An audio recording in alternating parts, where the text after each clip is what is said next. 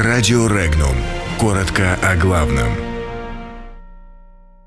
Киев нашел в Германии агентов Кремля. Россия утопает в бедности. Украинский посол назвал политиков Германии агентами Кремля. Известны сроки начала поставок Б-200 американцам. Германия требует оставить Киеву транзит газа. В России может произойти социальный взрыв. Онкобольные Севастополя обратились к Путину.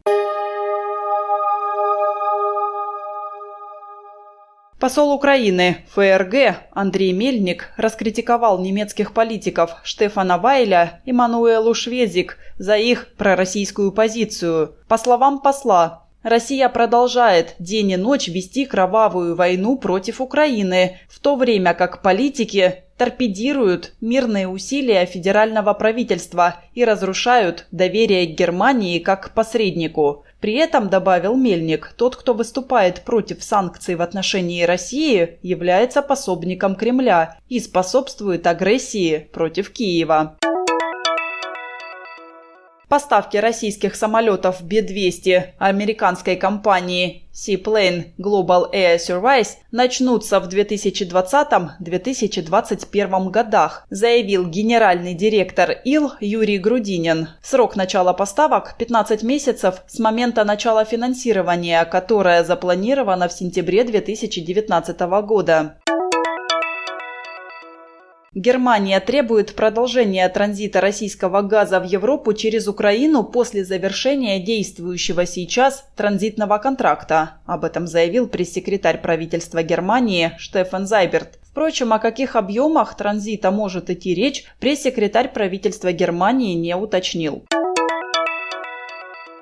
Бедность в России может привести к социальному взрыву, если падение уровня жизни не прекратится. Об этом заявил глава Счетной палаты России Алексей Кудрин. Он признался, что обеспокоен нарастающей бедностью и отметил, что за чертой бедности сейчас находятся примерно 12,5 миллионов человек, из них 70% проживают в семьях. В основном это дети, уточнил Кудрин и добавил, что бедность в России стала позором.